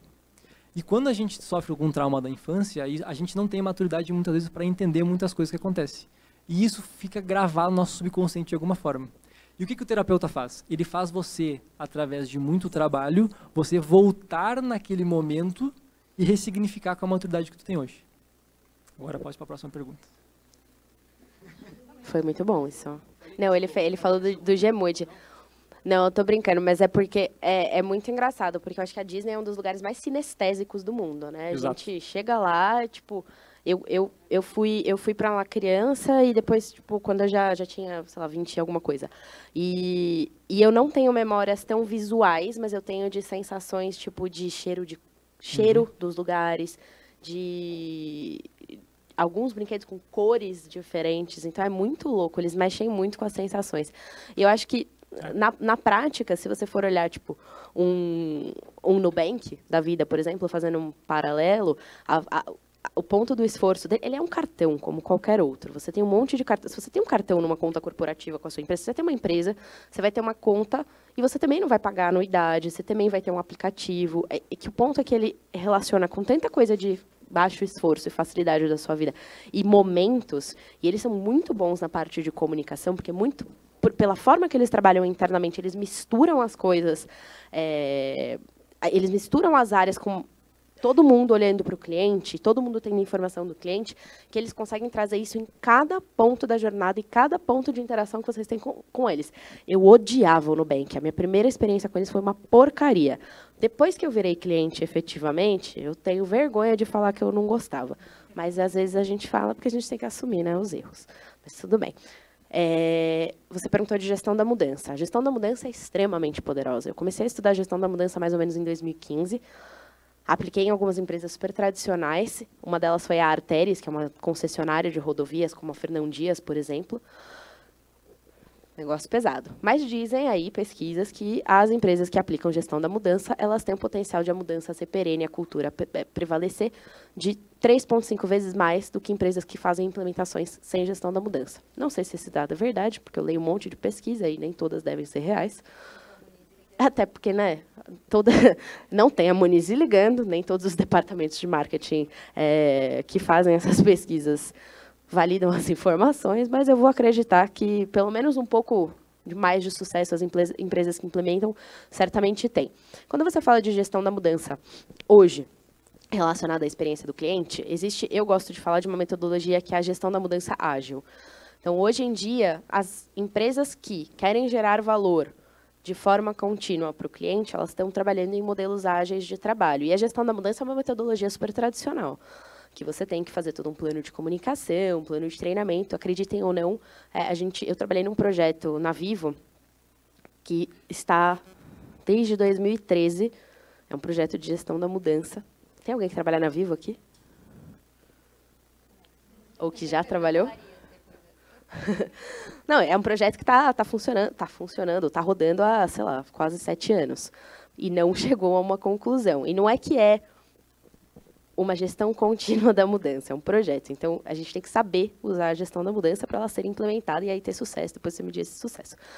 Quando eu falo de gestão da mudança hoje para o meu dia a dia, eu trabalho numa empresa que é uma fintech, então ela não é muito apegada a questões de metodologia. E aí, um pouco do que o Lucas e a Mo falaram, nem sempre a gente pode chegar sendo super teórico e falar, ah, agora eu quero super implantar a gestão da mudança, a gente vai ter aqui os embaixadores e agentes da mudança, e a gente vai fazer um plano assim, assim, assim. Não adere. Hoje, onde eu estou, não é aderente. As pessoas vão olhar e vão ficar com ranço assim imediato. Então a gente tem que trazer aquela tradução, aquela coisa didática, chamar de outro nome, a gente vai falar, cara, eu vou trazer aqui os employee heroes. Aí eu vou trazer aqui os embaixadores da experiência. E aí, e aí isso cola, entendeu? Se é um negócio que a gente ouve que o coleguinha está fazendo, ou então que a gente consegue adaptar para o nosso modelo, e coisas que a gente vê que pega. Por exemplo, hoje a gente trabalha com a metodologia de squads lá no Pra Valer. Puxa, gestão da mudança ágil é uma coisa que pega muito mais do que eu faço só da gestão de é, metodologia de gestão da mudança tradicional. Então a gente tem que adaptar sempre para a nossa realidade, mas eu de fato acredito que tudo que é mudado tem que ter um plano de gestão muito efetivo e muito bem acompanhado, porque senão a gente não consegue sair da estaca zero ou a gente só fica nadando e se afogando e tendo a impressão de que está saindo no lugar, mas a gente fica rodando. Oh, isso aí. Falaram tudo, cara. Eu acho que tem, tem que ter meta e tem que ter combinados. Então, se você vai começar qualquer projeto desse, você tem que ter muito claro. E a sua meta não pode ser eu vou entregar o NPS ou eu vou entregar o índice de esforço do cliente puro. Você tem que entregar, no fim do dia, a LTV. Você tem que entregar a retenção. E esses combinados têm que estar muito claros. É, é que é muito importante, porque a gente falou de um monte de, é, de, de métrica, mas a gente falou delas muito segregadas. Eu acho que por mais que o Lucas tenha mostrado a questão de que o SES ele, ele tem uma, uma ele é mais preditivo do que os outros indicadores, isso não quer dizer você pode discordar depois, tá? Mas isso não quer dizer ele discorda muito de você. Ele é bonzinho, né? Ele é legal. A gente eu tô enrolando ele para fazer um webinar desde 2015. Tá difícil o negócio. É verdade. e é verdade. Mas a gente falou, assim, de verdade, a gente falou muito dessas métricas, tipo, de LTV, de NPS, de retenção, de redução de churn e tudo mais. Mas é muito importante que a gente também saiba, e quando fala de gestão da mudança, a gente olhar o ecossistema dessas métricas como um todo e a gente conectar. Porque métricas sozinhas também têm um puta potencial de ser usada incorretamente. Porque a gente gera uma visão enviesada. E, normalmente, a gente usa a métrica sozinha quando a gente quer confirmar algum viés que a gente já tem. Porque a gente quer mostrar alguma coisa para alguém. E aí a gente só pega aquela primeira métrica que a gente vê que, puta, essa aqui vai me ajudar a convencer. Achei. E aí a gente acha aquela agulha em palheiro que a gente estava procurando e a gente coloca do jeito que a gente, espertinho, acha que dá. Então é muito importante que a gente também conecte com outras e que a gente também tenha a maturidade de admitir quando tem aí no, nesse palheiro alguma coisa que de repente esteja mostrando algo que a gente não viu ou que outra área precisa ver e, e que confirme as nossas percepções efetivamente ou não, que mudem a forma que a gente está pensando de alguma coisa e nos ajudem a mudar a rota. Não, não discordo não, acho super legal. É isso aí eu mesmo. gosto, eu gosto bastante Não, de você, com todo respeito, mas eu gosto é- bastante de você. Mas é é muito que fofo. assim, ó, é, a gente nunca pode olhar qual- qualquer indicador de experiência sem o dado operacional no apoio. Nunca. Foi ele que me ensinou Porque- o SES, tá, gente? Ele que me deu o Porque, guia. inclusive, inclusive o- quando a gente está falando de métrica de experiência, a média não adianta para muita coisa, gente. Tá? Não trabalhem com médias, trabalhem com coisas específicas. Então, sempre trabalhem com dados operacionais cruzados com os dados de experiência. É isso aí. E para todos os guias, vocês podem sempre baixar no site do Gorila. Não só o do SES. Tem vários artigos maravilhosos, vários podcasts, várias coisas.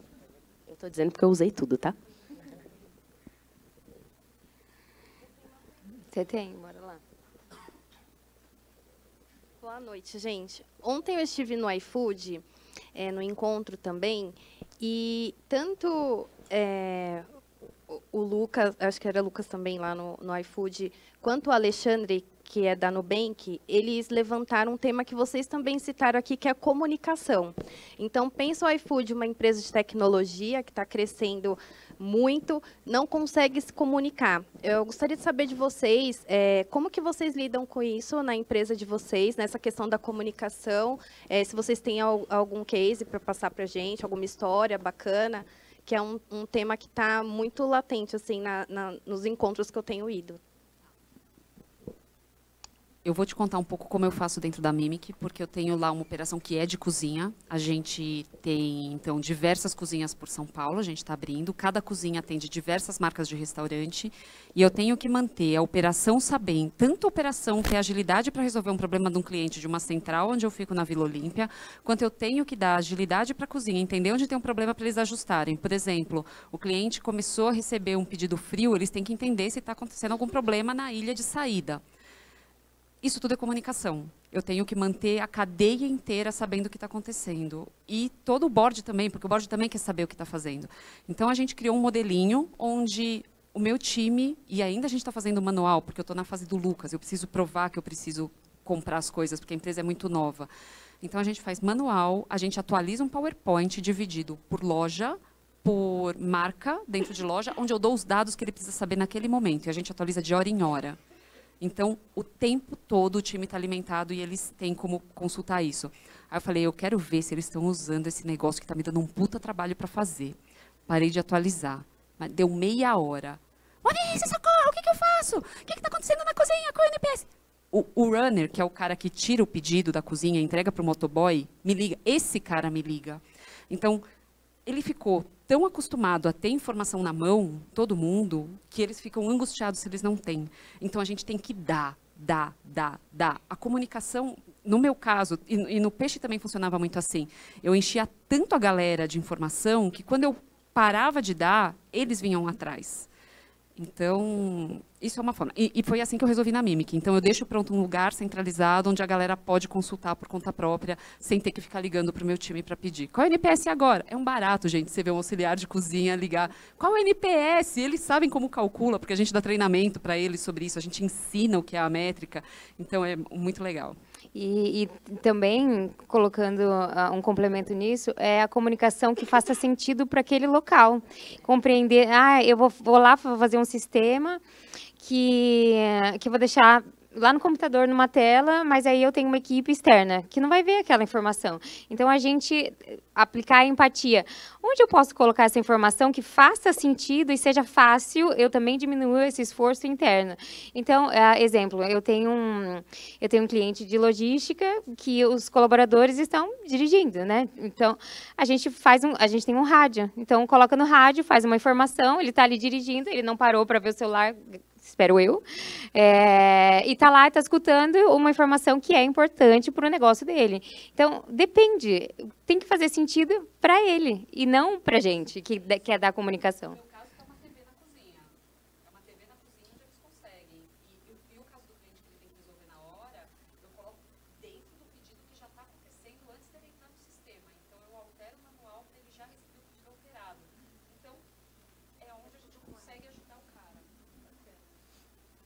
Eu, eu ia falar, a Ellen foi muito fina, mas eu ia falar, assim, em outras palavras, que eu já fiz muita cagada de replicar o que funcionava num lugar para outro. Então, eu vou dar um exemplo, né? A gente, eu trabalhava na 99, eu tinha uma operação que só a minha operação, eu cuidava de passageiros mídias sociais, gerenciava essa área, tinha 350 pessoas, fora os externos.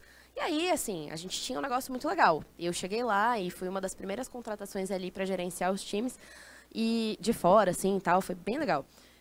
E aí eu podia ir fazer um negócio que chamava check-in. Então, eu tinha sete equipes, sete coordenadores.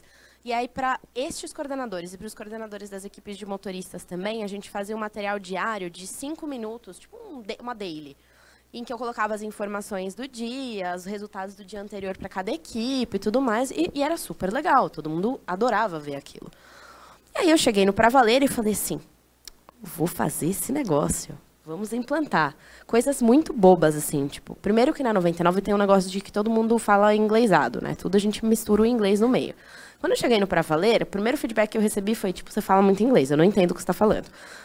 Ah, tá bom, tem que mudar tudo. Então a gente não podia chamar de check-in, não podia chamar de daily, não podia chamar de nada. Eu falei, como que eu vou chamar esse raio dessa reunião? Não vou, porque essa reunião não existe, porque não funcionava ali.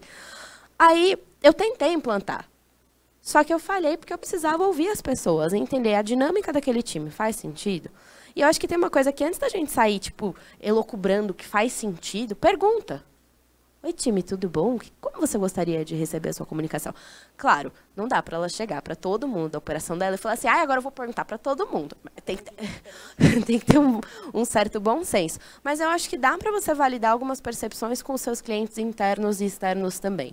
E eu acho que tem um ponto, para mim, é muito importante que funciona, que aí é muito customizável, é a gestão visual.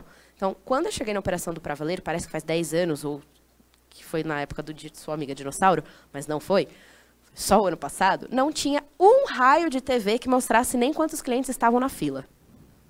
Esse, é, quase morreu, né? Eu também. Eu cheguei lá um dia toda feliz e contente como head da operação. Eu falei, ai, gente, e aí? Quantos clientes a gente recebe por dia de contato? Não sei.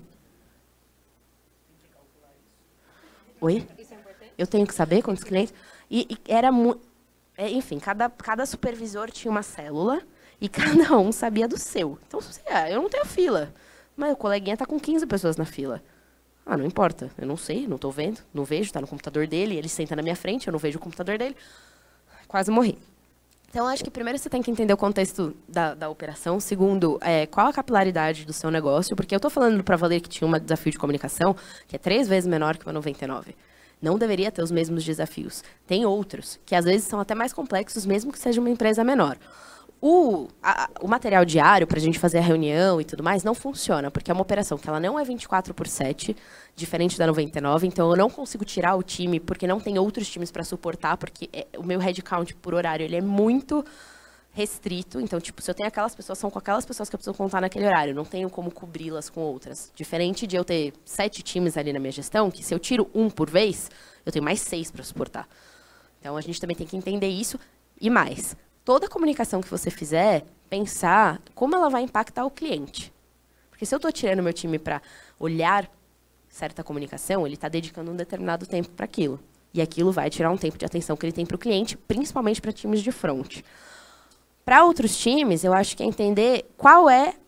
Porque tanto faz o modelo. Se você for fazer uma comunicação que vai para o marketing, para o financeiro e tudo mais, Aí vai depender muito da empresa, porque você tem comunicação por e-mail, você tem comunicação por jornalzinho, por panfleto, pelo cartaz.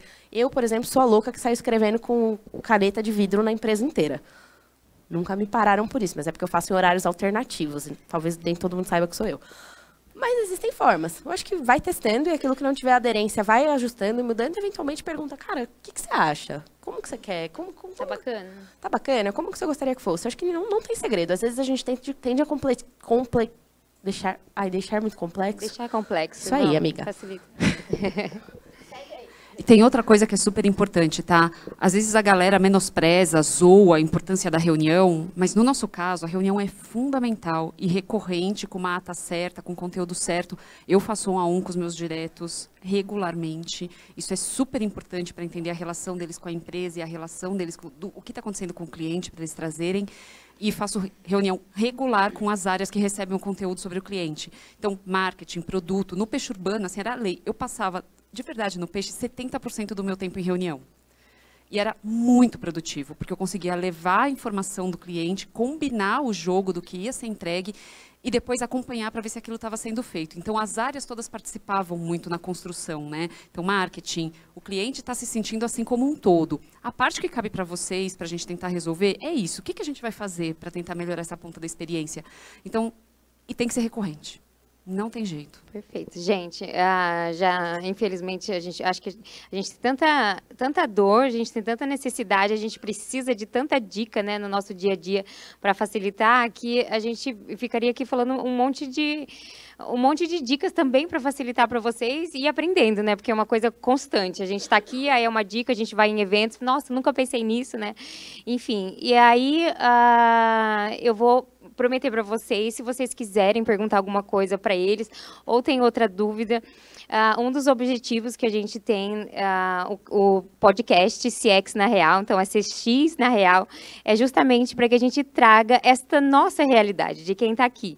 De todos esses que somos protagonistas lá dentro, precisamos de dicas, precisamos de instruções para que a gente não fique sozinho. Então, o podcast já está no ar.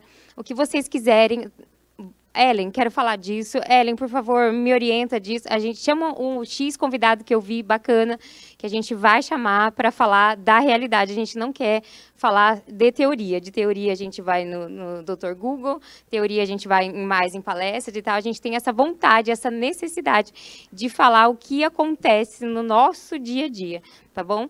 E agradecer imensamente as pessoas que vieram aqui, nossos convidados maravilhosos. Obrigada pela verdade. É. Obrigada. Uh, tem, eu tenho cliente aqui, eu tenho amiga, eu tenho parceiro. Obrigada imensamente a todos que estão aqui nessa quinta-feira, quase nove e meia da noite. Muito obrigada pela presença de vocês. Vocês fizeram a diferença. Obrigada.